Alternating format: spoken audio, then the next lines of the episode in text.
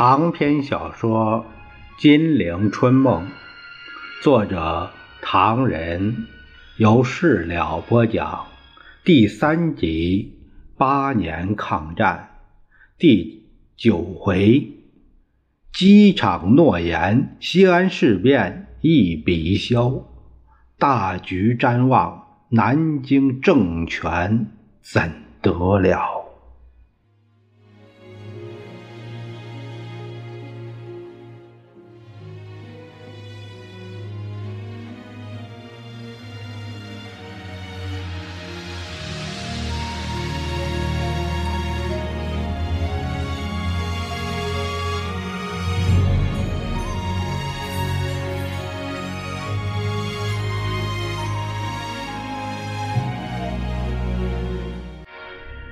蒋介石在暖烘烘的屋子里已经满身冰凉，微微打颤。听说要上机场，也顾不得观瞻有关，皮袍、大氅、呢帽、手套、毡鞋，穿得臃臃肿肿。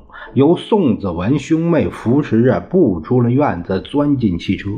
高贵滋公馆门外早有张学良的侍卫第二营布置妥当，三步一哨，十步一岗。个个是刀出鞘，枪在肩。蒋介石匆匆一瞥，放下大半个心。忽然，砰！一声巨响，把他吓得凉了半截。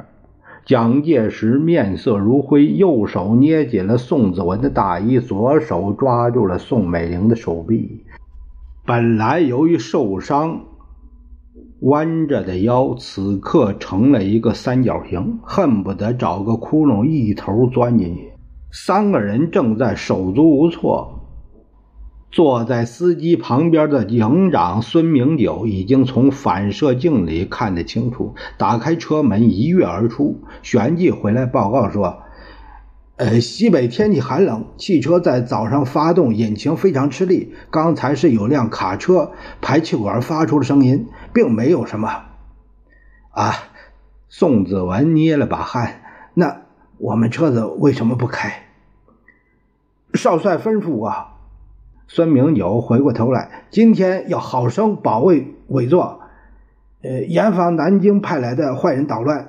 因此，今天派了十几辆车子在前后左右的警戒，车队不走，我们也不便单个在前面先走。是的，宋美龄看看表，这批车子也该发动了吧？他忽地发现卫兵们捧着大大小小的火盆，急急忙忙放在车下，不由得一惊。孙营长，他们在烧车。夫人，呃，他们是市委二营的好弟兄，不会有什么举动。那他们拿着火盆夫人，不是的，因为天气实在冷，油箱都冻了，引擎发动不起来，因此用火盆烤油箱，一会儿便可以走了。夫人放心。正说着，周围连珠炮的响起来，车辆发出了隆隆的声音。卫兵们又忙着撤去火盆，个个攀登车厢，疾驰而去。蒋介石经过这场虚惊，只有闭上眼睛祷告的份儿。听得一辆辆车子已经开出，孙明九低声说一声“走”，便觉得身体略一震动。他却透出一口气来，张开眼睛，在窗帘后面窥看外面，只见街头男女老幼驻足旁观，脸上有如大雪天的青色天空，没有欢笑，也不出声，显得非常沉重。蒋介石看在眼里，心想：还说是欢送我了。一不见摇旗呐喊，二不见夹道欢迎，这里面一定有文章。于是提心吊胆，只怕有手榴弹或者子弹、石块什么的破窗而入，一直到达机场平安无事，这才松下一口气来。可是蒋介石又怔住了，机场上却挤满了黑压压一大片人，他心想。原来是在这里欢送，便等着军乐队吹打起来。蒋介石恨不得立刻钻进飞机，破空而去。可是老是听不见乐队吹奏，却有一帮人迎着机场休息室走来。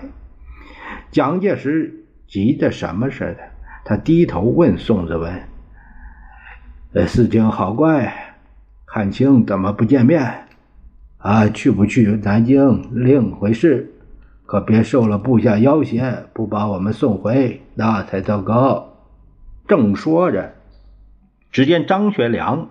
正领着一大堆人匆匆赶来，大步跨进屋里，一见宋子文，便冷笑着说道：“啊，杨虎城先生一清早便在机场警戒，特地来拜见委座送别。”宋子文忙不迭的摆手：“啊，请请，呃，委员长正在休息。”蒋介石早已听得明白，微微点头，算是答理。杨虎城背后跟着东北军、西北军高级官长，分两行站立，一个个身材高大，全副武装，短剑长靴，煞是威风。尤其是一双双眼睛注视着蒋介石，蒋介石不由得打了个冷战，摸索着起立，哈着腰，呃，呲牙咧嘴，呃，这个，呃。你们辛苦了。哪里？杨虎城代表大家致辞。委员长回京之后，更比我们辛苦，为民族、为国家，一切请多珍重。听到民族、国家，蒋介石心头一慌，心想这话又来了。宋子文。就从口袋里掏出一张纸来，张扬等人以为蒋介石大概拟定了一个精彩的训词，不料宋子文说的却是：“蒋先生绝对不会忘记答应你们准备抗日。陕甘宁清新五省交张学良、杨虎城两位负责，东北军与十七路军每月五百万薪饷，按月由中央发给，停止剿共。”红军改编减编问题由张学良负责，所有参加西安事变的人员一概不救。同时答应红军代表团，日本如果侵入华北，必须抗战。划陕甘十八县、宁夏三县共二十一县为边区自治政府，由中央直辖。中央承认红军编为三军，中央逐月供给军政费。国币六十八万元，如与日本开战，中央每月供给枪弹八百万粒。呃，以上各条在手续上需经行政院通过，并宣布全国。蒋介石对着众将领说：“你们这次的事情，呃，做得很冒失，幸好觉悟尚早，一切主张。”即经考虑接受，过去的不必再说了。今后只当他没这件事算了，大家安心训练部队就是。众将的闻言都感到蒋介石变了。沉默间，杨虎城说道：“啊，时候不早了，快两点了，请委座夫人宋先生上机。”他扶着蒋介石，诚挚的低声说道：“委座，请放心。”这里一切都很安全，要不然不会让几千人进入机场欢送的。同时，刚才这里又同洛阳通报，已经明白的告诉他们，说是委座可能在洛阳降落。杨虎城怕他担心，哎，不过你可以放心，按理说洛阳应该比西安更太平。而且这里如果隐瞒事实，不把委座的真实行踪告诉他们，反而增加洛阳的麻烦。所以刚才大家一商量，认为通知洛阳是对的。无论杨虎城如何解释，红军代表团、东北代表团、西北军代表团众人如何热烈的同蒋介石握手送行，以及两三千欢送人的欢呼，蒋介石都听不清、看不明了。他只希望立刻踏进飞机，立刻起飞，离开这个使他深恶痛绝的场合——西安。蒋介石匆匆忙忙走向飞机，他不复记忆如何坐上为他特设的沙发。欢送着，挥舞着围巾、帽子与手套，这使他感到眼花。欢送着，高呼“欢送蒋委员长回京抗战”，这声音却变成了毒蛇似的咬啮着他。直到飞机在跑道上滑行，他才发现张学良并没有在他身旁。但当他用惊诧的目光向基地搜索时，宋美龄知道他在看什么，举起手指指后面，通过小山似的一大堆西北土产包裹，有一架闪闪发亮的银色双引擎航机在隔壁跑道上跟着起飞，汉卿在上面。宋子文也会意，瞅了窗外一眼，用嘴巴凑在蒋介石耳边，大声说道：“他没有失信，他的部下不少人反对他到南京去，因此他只让赵四小姐知道。他写给于孝侯等人，由虎城代理西北委员会事务的手令，也是由他交去的。”蒋介石点点头。他瘫软在沙发里，思潮起伏。从十二月十二日到十二月二十五日，差不多有半个月的时光。他曾为自己的生命安全、一生事业而忧急焦虑，如今可透过一口气来了。可是蒋介石笑不出来，他重重的心事。飞机迎着朔风行进在西北高原上，掠过崇高的秦岭之后，迎面来了嵯峨的华山，紧接着伏牛山脉在望，渭水尽头，地面出现了巨蟒似的陇海铁路。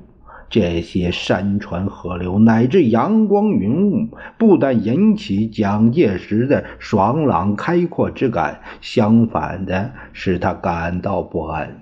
他有如被压在层层叠叠的山峰之下，他有如堕入空虚迷幻的云层之中。他自己明白，在西安事件中接受停止内战、一致对外的条件，无非是全国民众的民族革命高潮的压力，以及很多国民党军队对于剿共政策的抵抗。另一方面，则是英美对于日寇的态度有了新的变化，这种变化直接影响到蒋介石的集团。蒋介石自己明白，他在西安事变前的统治代表了英美法日德意各国在中国的共同利益，因此众多的矛盾是这样变化莫测。飞机在云层里钻进钻出，蒋介石、宋美龄、宋子文怀着同一的心事，坐在沙发上发怔，让不同的问题在脑子里钻进钻出。窗外山河如画，阳光明朗，但怎的也无心欣赏。在海拔三千尺的高空中。这几个当时掌握着中国之命运不可一世的人物，却都有点儿仰怀辅佐之感，与气魄雄伟的中国江山一比，委实显得太渺小了。就在一千三百年以前。唐朝有个姓陈名玄奘的和尚，也从西安，也就是古长安出发，凭着两条腿和牲口，西去甘肃、新疆，翻过帕米尔高原，经过俄属中亚西亚、阿富汗，南往印度的恒河边上，当时叫天竺。往返一万几千公里，取得了佛经回来，那部长达十二卷的《西域记》便道尽了取经的困苦，而《西游记》的作者便根据这个发挥了丰富的想象才能，替中国留下了一部珍贵的小说。就在一千三百年以后，蒋介石也从西安出发。他凭借现代化的交通工具“万里江山一日还”，他凭借现代化的运输工具——成万吨枪械、弹药、战车，由铁路运入潼关，准备向延安扑击。他这样做并非取经，而是播道。播送希特勒和墨索里尼的教义，他失败了。十年苦心，半月扣留，数度商洽，一口诺言。蒋介石在爱国民众与军队之前翻了一个确系空前但非绝后的大跟头。他的愤怒、后悔与痛苦。比华山还高，比黄河还深，比云块还难计算。羞悔愤激，只得坐在沙发上长吁短叹。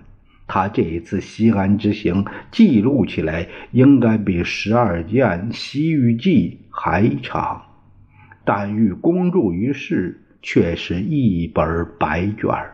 因为如果按照实际情形，他将无法写下一个字。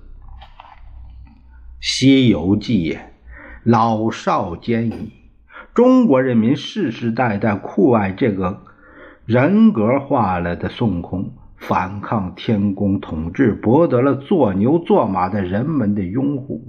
蒋介石西安半月中应该写些什么？向国际、向臣民交白卷吗？为了面子，绝不可行。那么说些什么呢？说张扬如何凶狠，共产党如何野蛮残酷吗？但分明蒋介石夫妇等已经活着回来。于是准备向对方痛骂的企图，他只得自己推翻。不能责骂对方，不能惩罚对方，也就是不能挽回面子。这比丢了个东北还下不了台。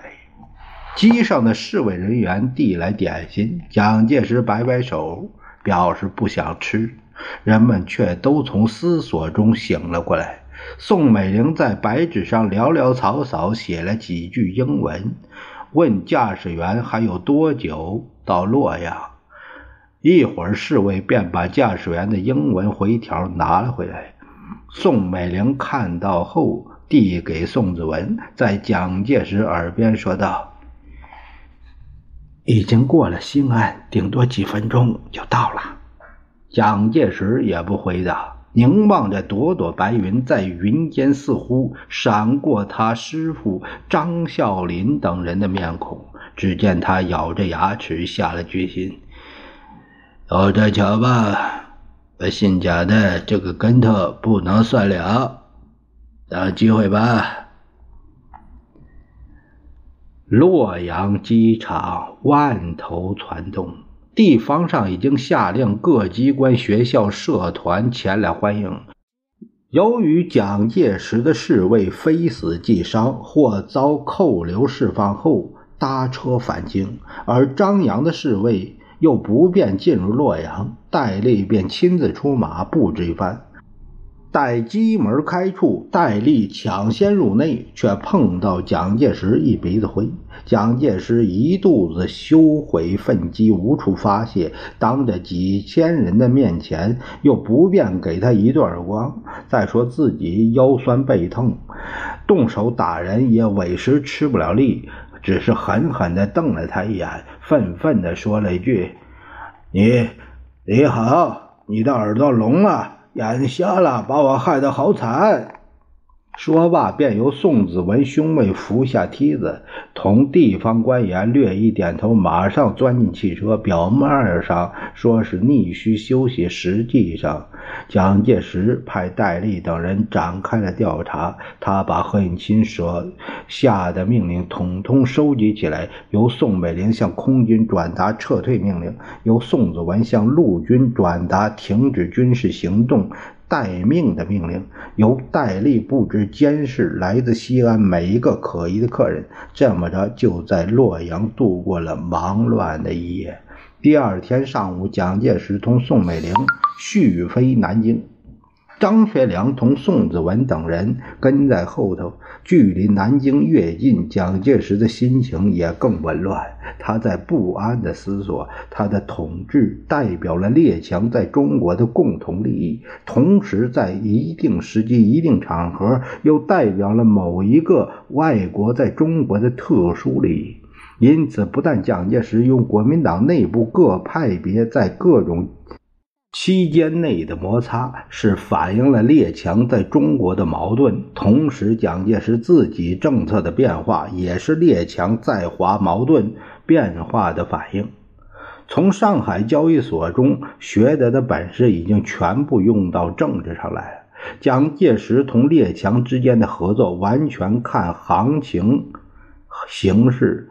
如何合作，跟谁合作，完全看对方所提条件而定，看自己在这方或者那方所得的利益的比较。他视日本如如神物，日本要什么便给什么。但他的做法是有几方面的。他如果觉得还有另一种买卖可做，就可以不只做一样的买卖。以前英美方面放任日本占领东北和热河，但自从日寇进入华北，特别是和美协定之后，英美就不像以前那么放任了。英美在华北、华中有很大的利益，直接受到日寇这个角逐者的武装打击，因此改变了态度。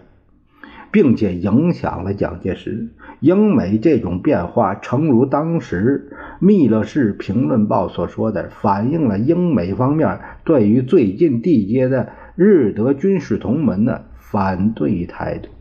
因此，英美这种转变不仅是对中国问题，而是全面性的。由于在英美法与德日意。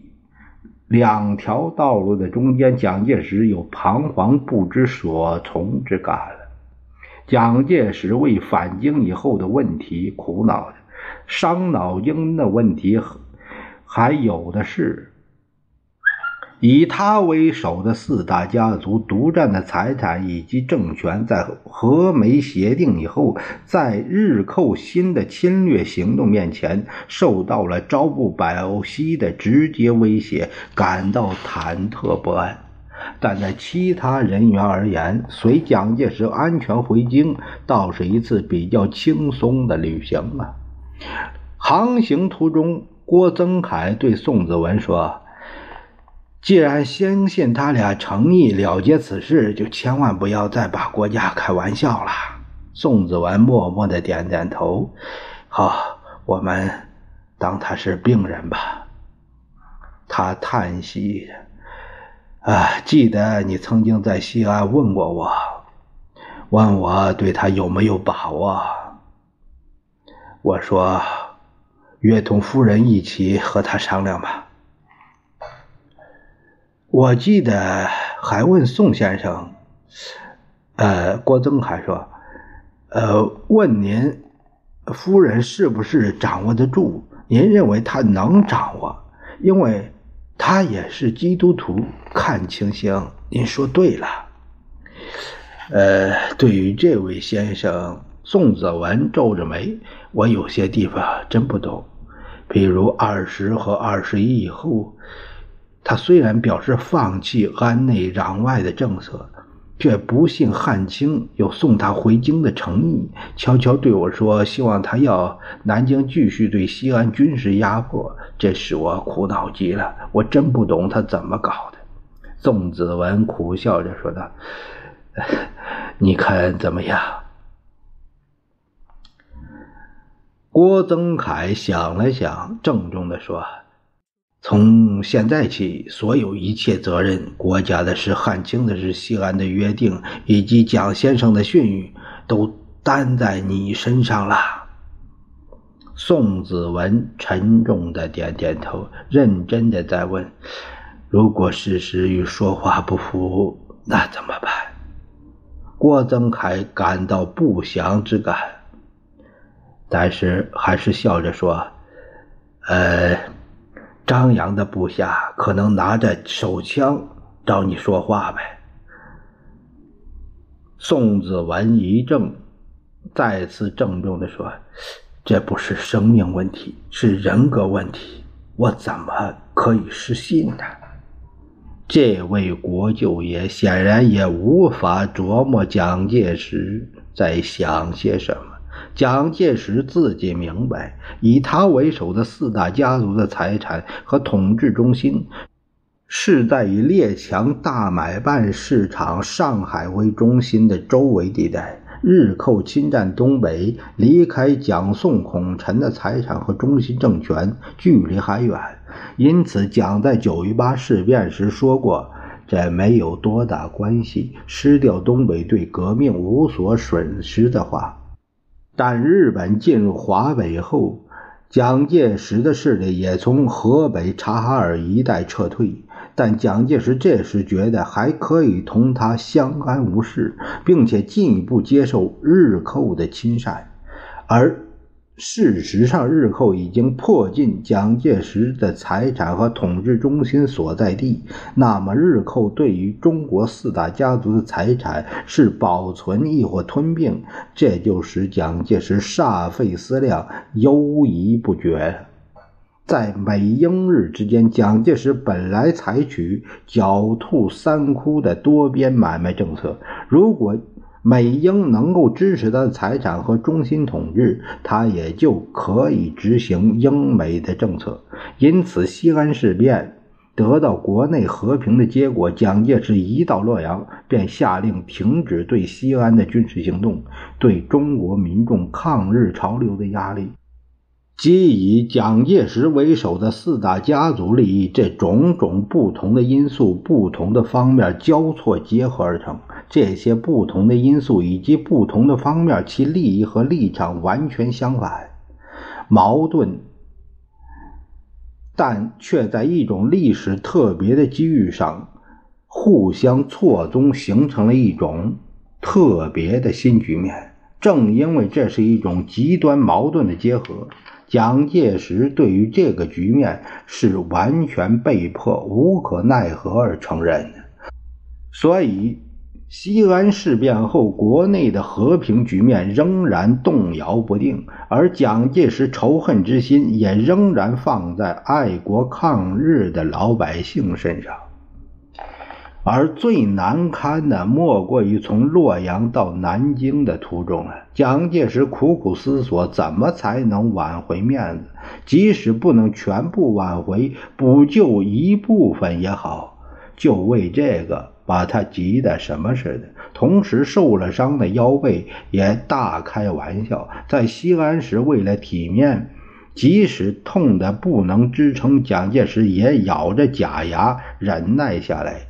这是上海青红帮中的本色，三刀六洞滚钉板，吭一声不算好汉。但离开西安以后，蒋介石的安全已经大可放心了。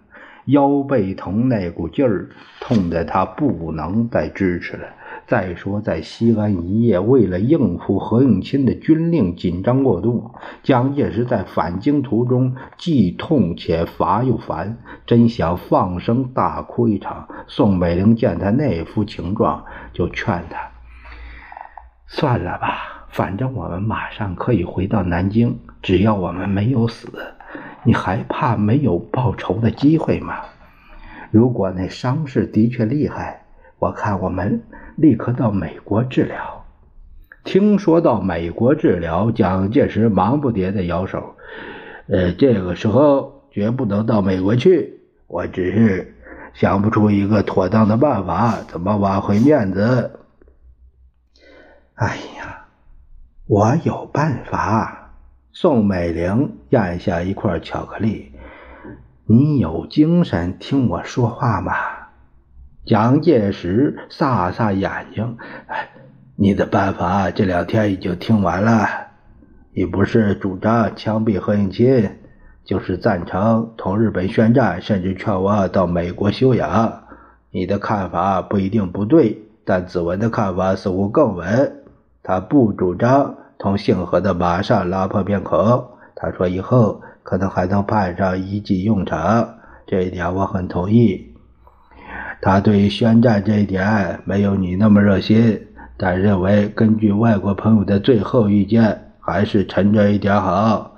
非事到最后关头，绝不能轻言动兵。还有呢？宋美龄冷冷地问道：“那你不准备听我的意见啦？”